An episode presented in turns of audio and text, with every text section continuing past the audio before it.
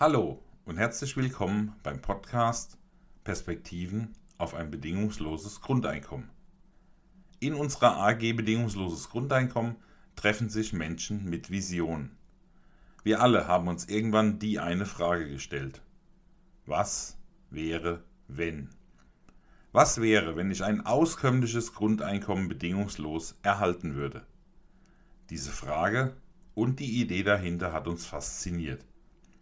In diesem Podcast werden wir regelmäßig unterschiedliche Themen dazu darstellen. Du willst dich einmischen, mitreden, visionär wie auch realitätsnah? Dann bist du hier richtig. Es darf gerne auch kontrovers sein. Schön, dass du uns gefunden hast.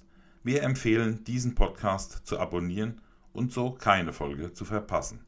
Es grüßt dich die AG Bedingungsloses Grundeinkommen Hanau.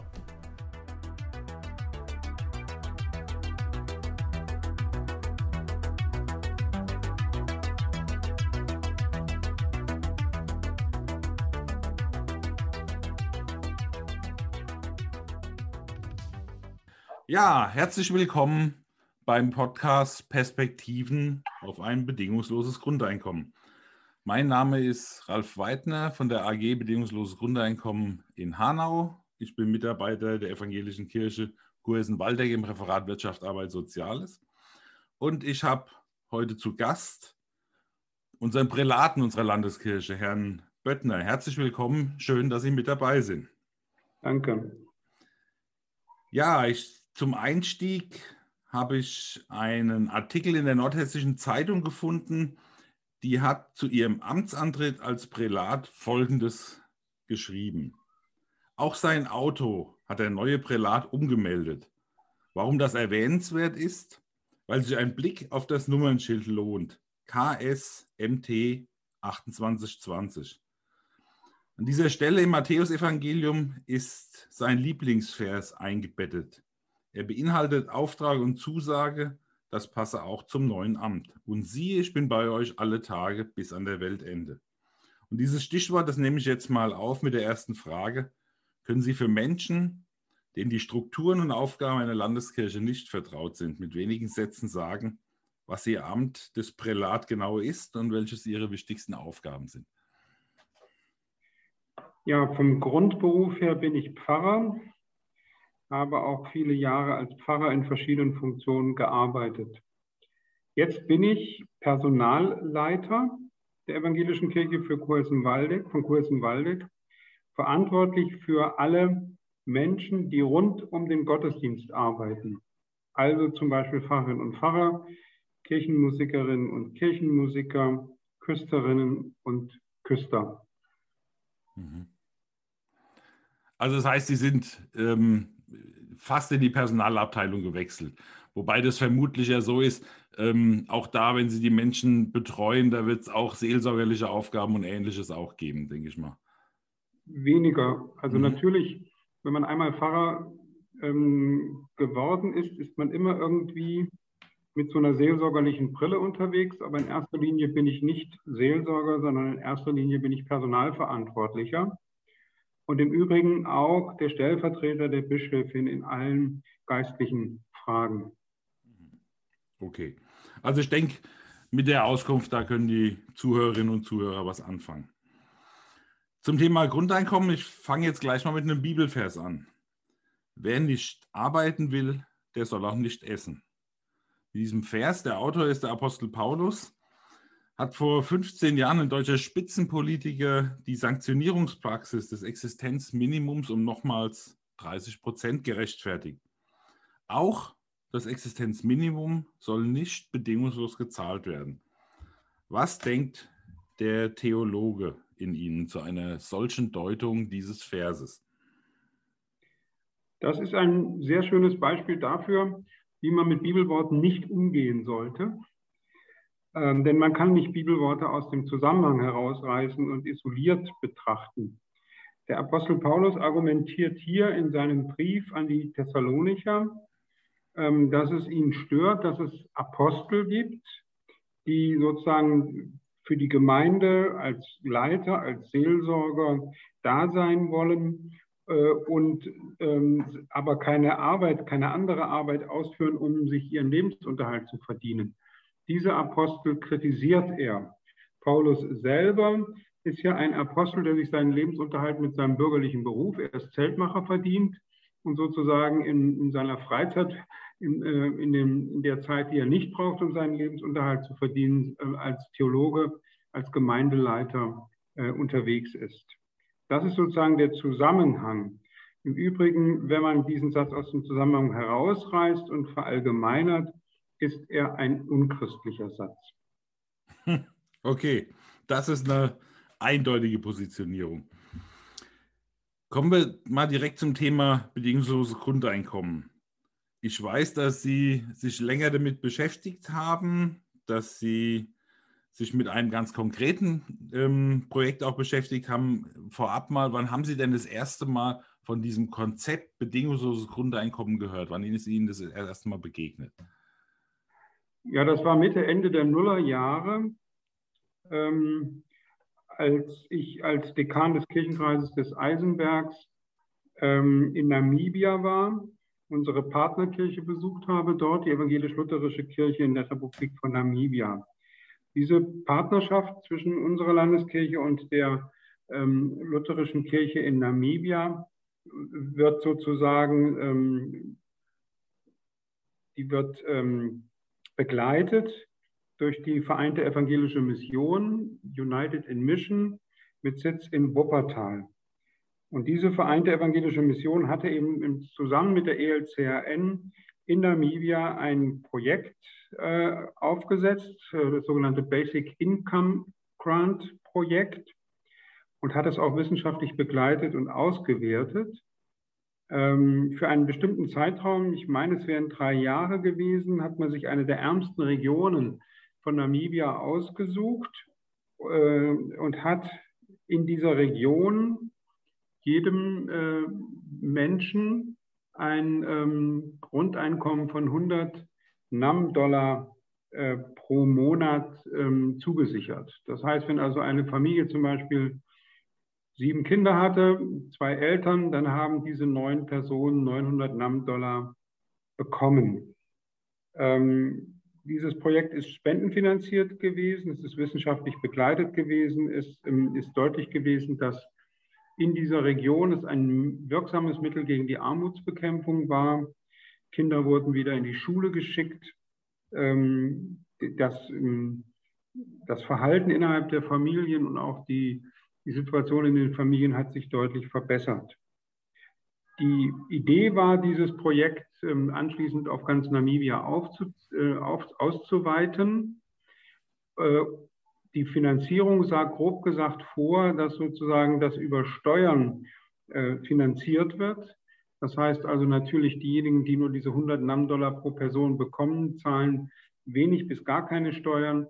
Die, die eben viel bekommen, die, die äh, viel verdienen, bekommen diese 100 NAM-Dollar auch. Also die Idee war, dass alle Bürgerinnen und Bürger dieses, diese 100 Dollar bekommen, aber dass eben diejenigen, die viel verdienen, ein Mehrfaches von diesen 100 Dollar weggesteuert bekommen. Also das, die Idee war, das sozusagen ähm, steuerfinanziert zu machen. Ähm, das Projekt ist ähm, leider ausgelaufen. Es ist auch seitens der ähm, politischen Führung in Namibia registriert worden, aber ähm, doch deutlich verworfen worden. Das heißt, die Regierung, die regierende Partei, die SWAPO in Namibia hat das Projekt nicht aufgenommen. Mhm. Und damit war es dann auch nach drei Jahren zu Ende, soweit ich weiß. Mhm. Also ich habe jetzt auch aktuelles nichts gefunden. Ähm, wissen Sie, ob es, ähm, also Sie haben eine Frage dessen, wie nachhaltig sowas war, wenn, wenn dann so, so ein Bildungsschub angeschoben wurde, ob das sich tatsächlich bis heute durchschlägt, dass da diese eigentlich damals Ärmsten, denen ihr Weg vorgezeichnet war, vielleicht auch den Weg raus aus der Armut gefunden haben? Haben Sie da das, Informationen? Das kann, ich, das kann ich leider nicht sagen, das weiß okay. ich nicht. Da müsste man nochmal nachfragen bei äh, der Vereinten Evangelischen Mission in Wuppertal. Okay, dann vielleicht für die Zuhörer, unser letzter Podcast wird ein bisschen ein Resümee ziehen. Wir als Team werden ähm, ein bisschen noch über die Gespräche nachdenken und ich versuche bis zu diesem letzten Podcast dann dazu mal Informationen beizuschaffen, die man dann vielleicht nochmal ganz zum Schluss einhören kann. Ja, im Alten Testament lässt Gott Manna auf sein Volk regnen, versorgt es also bedingungslos. Gehört so ein bedingungsloses Grundeinkommen zum christlichen Wertekanon 2021? Ist das etwas, wo wir als Christen sagen, ja, das ist, gehört, ist Teil unseres Fundamentes? Wie würden Sie das einordnen? Das würde ich so nicht sagen. Mhm. Ähm, aber in einer sehr viel grundsätzlicheren Weise gehört für mich zum christlichen Wertekanon sowohl die Barmherzigkeit als auch die Gerechtigkeit. Und wenn ich diese beiden Begriffe Barmherzigkeit und Gerechtigkeit nochmal politisch deute, dann heißt das soziale Gerechtigkeit. Soziale mhm. Gerechtigkeit gehört zum christlichen Wertekanon dazu, sich dafür einzusetzen und dazu beizutragen, dass es soziale Gerechtigkeit gibt soziale Gerechtigkeit in Zeiten der digitalen Revolution. Das, was uns im Moment, was wir gerade erleben, was uns bevorsteht, da sagen viele, die Industrialisierung damals war nur eine Kleinigkeit im Vergleich zu den Veränderungen, die wir gerade so durchmachen. Da stellt sich natürlich schon die Frage, muss es dann auch noch ein bedingungsloses Grundeinkommen dazu sein, zu den ganzen Veränderungen, die wir sowieso haben, weil das würde ja unser ganzes ähm, Sozialsystem, das Denken in diesen Kategorien, wie wir sie bis heute haben, ähm, ja, völlig auf den Kopf stellen. Muss das auch noch dazu sein? Naja, gerade die Digitalisierung macht ja ähm, gesellschaftliche Unterschiede deutlich und bewusst. Mhm. Also diejenigen, die sozusagen keinen Zugang haben zu, zu Software und Hardware äh, und zum Internet, sind oder werden abgehangen.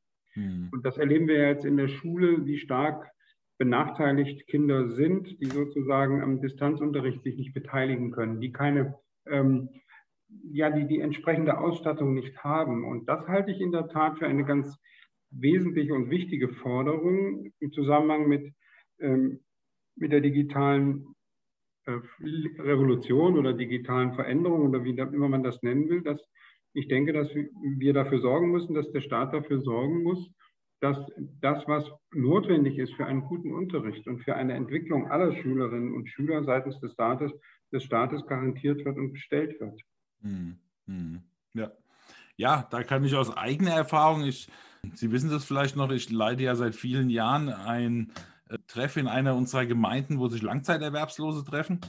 Die haben alle keinen Zugang jetzt in der Pandemie gehabt. Ich habe mit denen allen telefonisch Kontakt gehalten.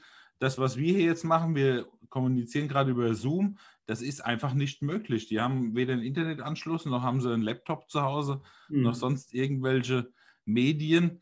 Das heißt, auch da ist es einfach so, dass die Menschen noch zusätzlich vereinsamen. Hartz IV macht sowieso einsam. Solchen würde, ich, komme jetzt genau mal auf, die, auf mein, eines meiner nächsten Themen das, was mich beim Thema Grundeinkommen rumtreibt, das ist die Würde des Menschen. Würde hat was mit Teilhabe zu tun. Und ähm, bei der Diskussion ums Grundeinkommen sagen manche, es gibt den Menschen Würde, wenn sie sich eben keine Existenzsorgen machen müssen. Wenn sie nicht jeden Morgen aufstehen mit der Angst darum, wie, ja, schaffe ich meinen Lebensunterhalt. Andere sagen, der Mensch erreicht seine Würde dann, wenn er eben für seinen Lebensunterhalt selbst sorgen kann ohne dass er auf mh, hm, eine Zuwendung des Staates angewiesen ist. Wie würden Sie das Thema Würde an der Stelle verorten? Na, Sie haben ja gesagt, manche sagen, es gibt dem Menschen Würde, wenn er sich keine Existenzsorgen machen muss. Das halte ich für falsch. Mhm. Existenzsorgen gehören zum menschlichen Leben dazu.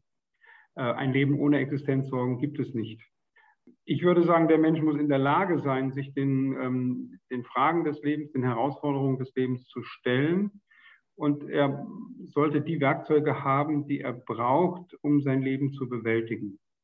Ich glaube, dass jeder Mensch die Möglichkeit haben sollte, sich sein Leben auch mit Arbeit zu gestalten und ein Stück weit auch mit Arbeit zu verdienen.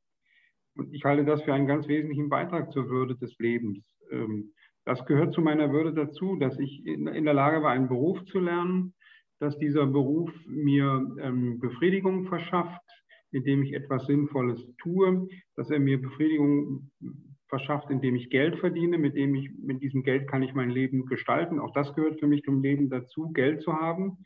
Geld zu verwalten. Aber das heißt ja auch, dass sozusagen ähm, der, der Mensch auch in die Lage versetzt werden muss, beziehungsweise unterstützt werden muss, sozusagen einen Beruf zu ergreifen, ähm, eine Arbeit zu bekommen und in, ähm, in ähm, Relation zu seinen Fähigkeiten auch sein Leben zu verdienen. Also ein behinderter Mensch oder ein Mensch mit einer schwerwiegenden Behinderung, sagen wir es mal so rum, ist natürlich nicht in der Lage, Dachdecker zu werden. Ähm, aber auch ein Mensch mit einer Behinderung braucht eine Arbeit und das erleben wir ja auch, was das für eine Befriedigung ist für Menschen, Arbeit zu haben. Äh, Arbeit integriert auch. Als ich vor Jahren mit, mit Russlanddeutschen äh, darüber diskutiert habe, sozusagen, wann sind sie integriert, haben wir die immer wieder gesagt, wenn wir eine Arbeit haben und Steuern bezahlen, dann sind wir integriert. Sprich sozusagen, dann erleben sie sich auch als ein Mensch, ähm, der ähm, sein eigenes Leben gestalten kann, aber auch zum gesellschaftlichen ähm, Leben beitragen kann. Hm. Also natürlich gibt es auch Menschen, die sind überhaupt nicht in der Lage zu arbeiten. Das ist völlig klar. Und natürlich haben diese Menschen auch eine Würde. Hm. Ja, also hm. in dem Sinne hängt natürlich die Würde des Menschen nicht davon ab, dass er arbeiten kann. Hm. So rum ist es auch wieder notwendig zu betrachten. Ja, ja, ja. Okay. Ja, ist auch eine Frage, was in der Verantwortung, was machen die Menschen mit so einem möglichen Grundeinkommen? Natürlich kann man sagen, es, gibt dieses normale Konzept, man geht arbeiten, zahlt Steuern, dann kann damit seinen Lebensunterhalt verdienen. Die, die es nicht können, aus was für Gründen auch immer, mhm. die haben aber trotzdem die Idee, ihren Beitrag dazu zu leisten. Also wenn mhm. ich äh, wieder an die Menschen in ähm, der Erwerbslosengruppe denke, da gibt es beispielsweise welche, die sagen, sie gehen zwei Tage die Woche ehrenamtlich in die Tafel und geben dort mhm. Lebensmittel mhm. aus. Und wenn ich dann frage, ähm, wie kommst du jetzt genau auf die zwei Tage? Dann sagen die, ja, zum einen habe ich einfach Mühe, mehr Tage arbeiten zu können, aus gesundheitlichen Gründen. Und zum anderen habe ich ganz viel ähm, an Zeit, was ich einbringen muss, um diese ganze Verwaltungstätigkeit mit Hartz IV und Nachweisen und etc. Mhm. zu bringen. Mhm. Und in dem Moment, wo jemand eine bedingungslose Grundversorgung hat, sagt er zu mir, würde er vier oder fünf Tage die Woche zur Tafel gehen und sich dort ehrenamtlich mhm. einbringen. Was Sinnvolles tun. Und das ist jetzt auch meine nächste Frage. Es gibt so ein Phänomen, die Leute, ähm, je, wenn man fragt, die Erfahrung habe ich gemacht, die meisten sagen, sie würden was Sinnvolles machen. Aber ihrem Gegenüber, wenn, wenn man fragt, was wird ein Nachbar machen, trauen sie dieses nicht zu hat das was mit Neid zu tun oder was ist das für ein Phänomen, dem anderen auch zu vertrauen, dass er sich dem Gemeinwohl in welcher Form auch immer einbringt, wenn er ein Grundeinkommen kriegen würde?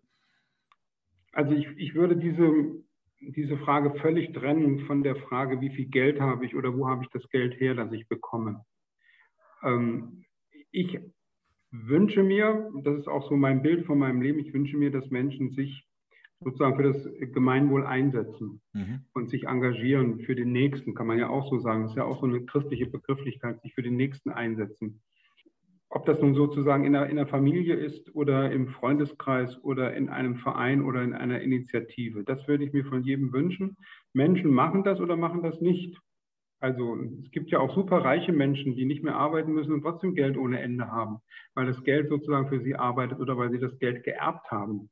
Auch da gibt es welche, die sozusagen das Geld einsetzen, das sie haben und die Zeit, die sie haben, einsetzen. Und es gibt welche, die denken überhaupt nicht daran.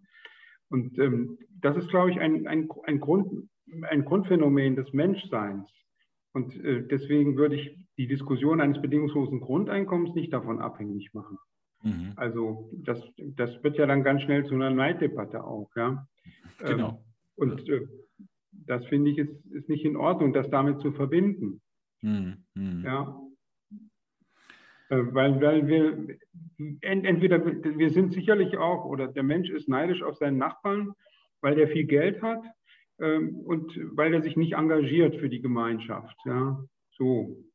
Hm, hm. Und der Mensch ist nicht neidisch auf den Nachbarn, weil er viel Geld hat, weil, er, weil ihm das einfach egal ist oder weil er damit gut leben kann und ähm, ist auch nicht unbedingt neidisch darauf, dass ein anderer sich nicht engagiert und macht auch das eigene Engagement gar nicht davon abhängig. Ja, also das ist sozusagen, das Leben ist so bunt und so vielfältig, äh, aber das würde ich eben nicht gerne an diesem Thema bedingungsloses Grundeinkommen festmachen wollen. Hm. Okay. eindeutiges Statement. Ich würde jetzt mal eine Frage weiterspringen. Stichwort Chancen und Risiken eines Grundeinkommens. Das Gemeinwohl, so differenziert, wie Sie es eben dargestellt haben, hatten wir schon. Aber ich schaue jetzt mal bewusst zum Beispiel in Familien hinein.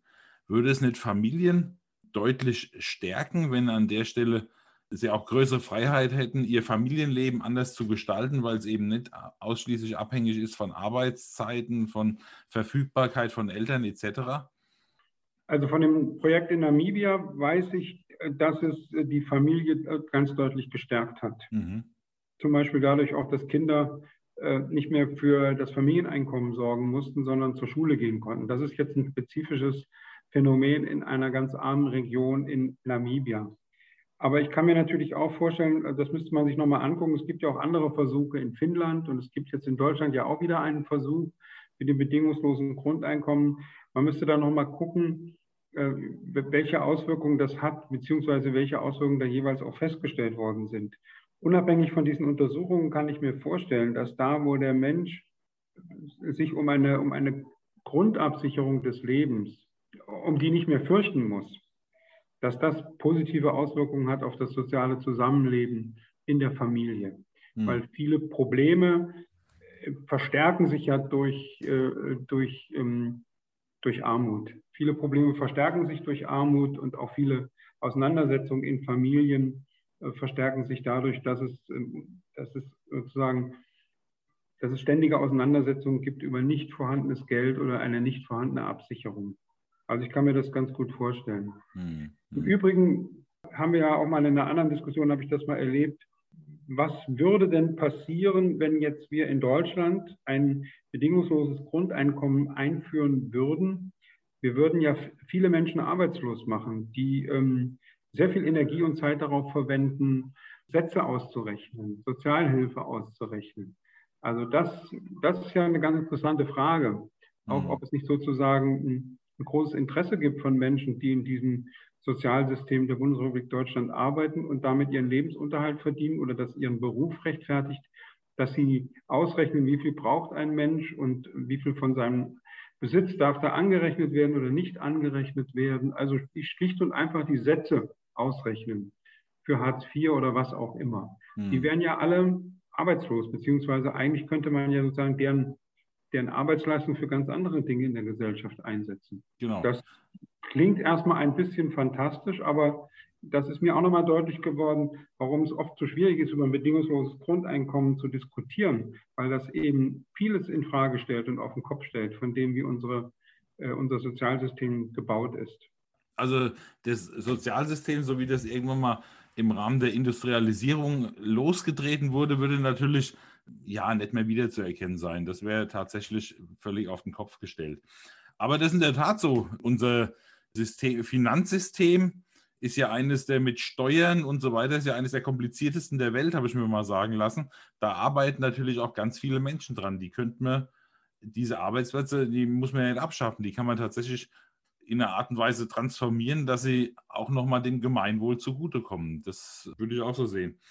Nächste Zielgruppe, wir sind ja gerade von den Familien ursprünglich gekommen, ähm, Stichwort Autonomie von Frauen. Das ist ja nach wie vor so, trotz aller Bemühungen, dass in dem Moment, wo Familien gegründet werden, wo dann Familienplanung mit Kindern und Hausbau und wie man sich das so vorstellt, ist, dass dann in größeren Teil Frauen zurückstecken.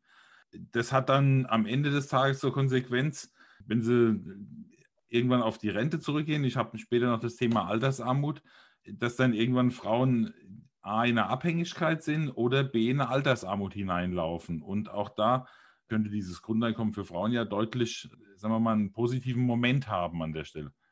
Ja, Sie benennen ja eine der ganz großen sozialen Ungerechtigkeiten in unserem Land, dass eben hauptsächlich von Frauen, aber nicht nur von Frauen Arbeit geleistet wird, für die nicht ähm, ein angemessenes Einkommen gezahlt wird, ein angemessener Lohn gezahlt wird. Was dann dazu führt, dass die Menschen jetzt trotz Armut, äh, trotz Arbeit arm sind mhm. und im Alter erst recht arm sein werden. Das bringt mich übrigens dazu nochmal zu sagen, vor einem Grundeinkommen setze ich mich für die Realisierung einer Grundrente ein. Einer Grundrente, die wirklich sozusagen ähm, ein, ein, ein einen bestimmten Lebensstandard garantiert. Mhm. Und das, das wäre für mich sozusagen ein erster wirksamer Schritt auf dem Weg zu einem bedingungslosen Grundeinkommen, dass man erstmal eine Grundrente haben, damit also Altersarmut begegnet wird. Sozialpolitiker sagen ja immer, langfristig ist sozusagen der, ist äh, eine, eine ent, angemessene Entlohnung der Arbeit ist die Voraussetzung dafür, dass Menschen im Alter nicht arm werden, weil sozusagen wer in seinem Leben gut verdient, genug verdient, der hat dann auch eine entsprechende Rente. Aber solange das nicht der Fall ist, dass sozusagen Lebensarbeit entsprechend auch entlohnt wird, halte ich eine Grundrente für notwendig und unterstütze auch alle Formen und alle Schritte auf dem Weg dorthin. Also im, im Grunde, genau, wenn, wenn man schaut, dass man ein Grundeinkommen vielleicht zielgruppenorientiert einführt, das erste Grundeinkommen haben wir ja schon mit dem Kindergeld. Das kriegt ja auch jede, jedes Kind bedingungslos. Genau. Und wenn man das auf der anderen Seite, die, die Schwachen in der Gesellschaft sind, äh, A, die in Altersarmut reinlaufen und mhm. B, Kinder auf der anderen Seite, äh, wenn man aus den beiden Richtungen sich dem Thema nähert, dann kann vielleicht auch da noch eine ganz neue Akzeptanz dazu entstehen. Mhm. Ich habe jetzt noch was, eine Frage, die ist kirchenspezifisch. Die evangelische Kirche von Kursen-Waldeck ist eine Kirche, die sehr stark in der Fläche sich ausbreitet, das heißt ländlich geprägt. Es gibt die Region Kassel dazu und die Region Hanau und Fulda, aber ansonsten sehr viel ländlich. Und wenn ich jetzt, ich selbst bin in der Region Hanau zu Hause, wenn man sieht, wie hier, wie teuer das Leben ist, insbesondere beispielsweise durch, durch Mieten etc., dann kann man sagen, Leute, die ein Grundeinkommen hätten, ein bedingungsloses, die sind nicht so häufig, oder ist die Frage, kann man das tatsächlich nicht so häufig äh, gezwungen, in die Stadt zu gehen, wenn sie auf dem Land versorgt wären? Können Sie aus Ihrer Erfahrung in der Fläche der Kursen-Waldeckschen Landeskirche was dazu sagen? Na, das ist ja nochmal ein ganz eigenes Thema, wie eine Strukturpolitik aufgesetzt sein muss, um den Herausforderungen und den Problemen der Gegenwart zu begegnen. Also wir leben, erleben ja eine zunehmende ähm, Verstädterung. Menschen verlassen die ländlichen Regionen und ziehen in die Ballungsgebiete. Genau. Das führt in den Ballungsgebieten zu Problemen, entsprechenden Wohnraum zu finden. Es gibt eine massive Wohnraumverteuerung. In den ländlichen Gebieten verweisen Dorfkerne, also sozusagen Wohnraum steht leer. Ländliche Regionen, vor allen Dingen Dörfer, da sozusagen entwickelt sich das Leben zurück. Wie man das seitens der Regierung angehen kann, das ist eine der großen Herausforderungen. Wie machen wir eine Strukturpolitik, dass wir Menschen gewinnen können, beziehungsweise sie unterstützen, in den ländlichen Räumen zu bleiben und dass sie dort in diesem ländlichen Raum auch ein lebenswertes Leben leben können. Dazu gehört dann eben auch ein Arbeitsplatz in einer entsprechenden Nähe oder dazu gehört ähm, gerade auch eine äh, Anbindung an das, äh, an das Internet, also dass Menschen auch sozusagen in ländlichen Regionen auch von zu Hause aus arbeiten können. Wir, ich glaube, es ist wichtig, sozusagen das ganze Phänomen des Pendelns auch irgendwie nicht weiter sozusagen anwachsen zu lassen. Denn je mehr Menschen pendeln müssen, je mehr sozusagen belasten sie ja auch die Umwelt. Es ist ja nicht nur ihre eigene Zeit, die für etwas so Nutzloses wie Pendeln ähm, ähm, vergeudet wird, sondern es ist auch eine, eine große ähm, Herausforderung, was die, ähm, was die Umwelt angeht. Da bin ich gespannt darauf, inwieweit Corona auch an dieser Stelle Entwicklungen beschleunigen kann nämlich die Entwicklung beschleunigen kann, dass sozusagen der, der Ort, an dem ich lebe, im Blick auf die Arbeit nicht mehr so eine große Rolle spielt. Das würde zu einer Entlastung der urbanen Räume führen, würde den ländlichen Raum stärken, würde die Umwelt ähm, stärken. Wie das ja. gehen kann, da bin ich, bin ich gespannt, sozusagen, ähm, inwieweit jetzt die Erfahrungen, die unter Corona gemacht worden sind oder mit Corona gemacht worden sind, sich auch äh, in der Zukunft weiterentwickeln lassen. Hm. Weil ich davon ausgehe, dass so schnell, wie manche sich das vorstellen, Corona auch nicht vorbei ist. Also es ist ja nicht so, dass Corona nächste Woche oder nächsten Monat, geschweige denn im nächsten Jahr vorbei ist. Da kommen ganz viele Fragen dann sozusagen auch zusammen.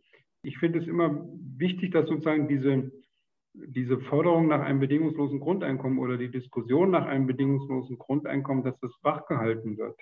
Hm. Und selbst wenn das nicht zu realisieren ist oder wäre, dann sozusagen löst es doch eine ganze Menge aus, um äh, über soziale Sicherungssysteme, über soziale Verhältnisse, über die Frage nach der Gerechtigkeit und, und, und nachzudenken und entsprechende Anstöße auch zu geben. Hm.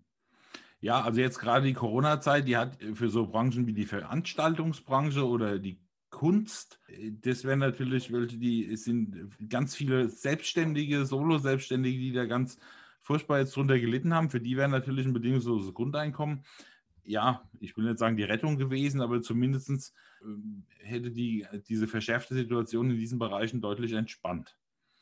Ja, wo, wo, wobei, ähm, Herr Weidner, so Phänomene haben wir ja gehabt.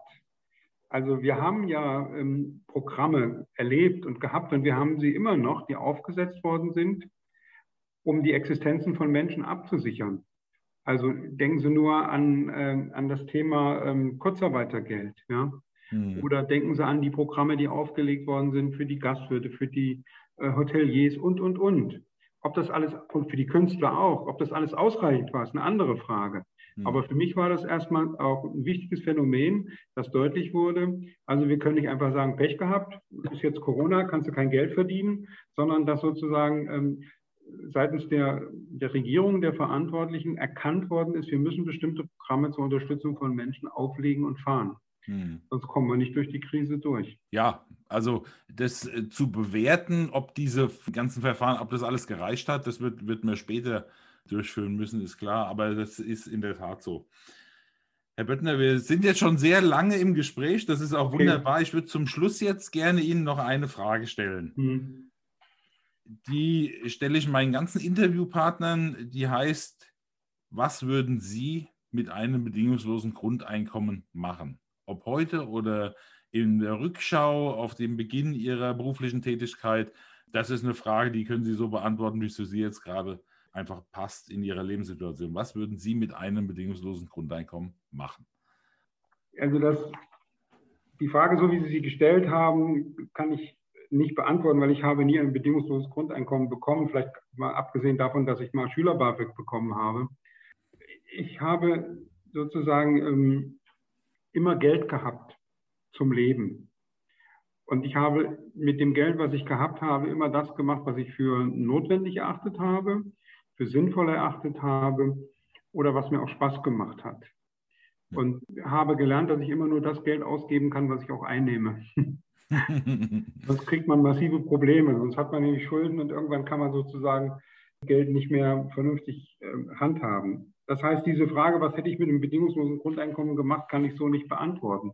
Hm. Ähm, ich habe mit dem Geld immer versucht, das zu machen, was ich für sinnvoll und notwendig angesehen habe. Und das hätte ich wahrscheinlich auch mit einem bedingungslosen Grundeinkommen gemacht. Hm. Wobei man ja auch sagen muss, alle Versuche, die es bisher gab nach einem bedingungslosen Grundeinkommen, da war das Grundeinkommen ja nicht so, dass, dass man sozusagen ähm, ähm, riesige Beträge ausgeschüttet hat. Also ein bedingungsloses Grundeinkommen reicht wahrscheinlich eher, um das Notwendige im Leben zu finanzieren mhm. Äh, und weniger um den Luxus zu finanzieren. Also von daher. Ja, also genau, da gibt es verschiedene Konzepte ja dazu. Die Idee bei den meisten, die ich kenne, ist, die meisten arbeiten so zwischen 1000, 1500 Euro im Monat. Die Idee dahinter, die ist einfach zu sagen, nur so, dass man nicht verhungert, sondern dass auch so eine zumindest begrenzte gesellschaftliche Teilhabe einfach möglich ist. Genau, und, und, und die, ist, die ist notwendig, mhm. genauso wie ich es notwendig finde, dass man sich auch etwas leisten kann, äh, was jetzt nicht unbedingt notwendig ist. Ja, natürlich. Ja, also ich, äh, also ich, ich, ich gehöre nicht zu denen, die sozusagen permanent rauchen, aber ich gehöre zu denen, die sich im Sommer gern auch mal auf der Terrasse eine schöne Zigarre leisten. Mhm. Und, und das ist ja für mich so ein Beispiel dafür, dass es im Leben Dinge geben muss, die sind nicht notwendig. Ja? Und die, die, ähm, aber die sind einfach schön. Und ich finde, sowas muss auch möglich sein. Hm. Das ist doch ein schönes Schlusswort. Herr Böttner, im Namen der AG Bedingungsloses Grundeinkommen herzlichen Dank für dieses Interview. Es war ein ganz spannendes Gespräch und ich glaube, die Hörer werden viel Freude daran haben. Vielen Dank. Dankeschön, alles Gute. Liebe Zuhörerinnen, liebe Zuhörer. Wir beenden jede Podcast-Folge mit einem Zitat von Voltaire, welches uns sehr wichtig ist. Mein Herr, ich teile Ihre Meinung nicht, aber ich würde mein Leben dafür einsetzen, dass Sie sie äußern dürfen. Hier ist zu erkennen, was uns wichtig ist. Wir sind nicht immer einer Meinung mit unseren Interviewgästen, aber wir sind froh, dass wir den demokratischen Diskurs gemeinsam gehen können. Deshalb gilt, die veröffentlichten Interviews geben die Meinung unserer Gesprächspartner wieder und stellen nicht unbedingt die Meinung der Arbeitsgemeinschaft dar.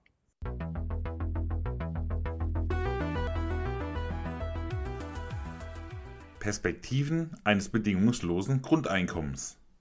Ein Podcast für Menschen mit Vision. Podcast BGE Hanau at ekkw.de. So kannst du uns erreichen Sende gerne eine Mail und abonniere diesen Podcast. Es grüßt die AG Bedingungsloses Grundeinkommen Hanau.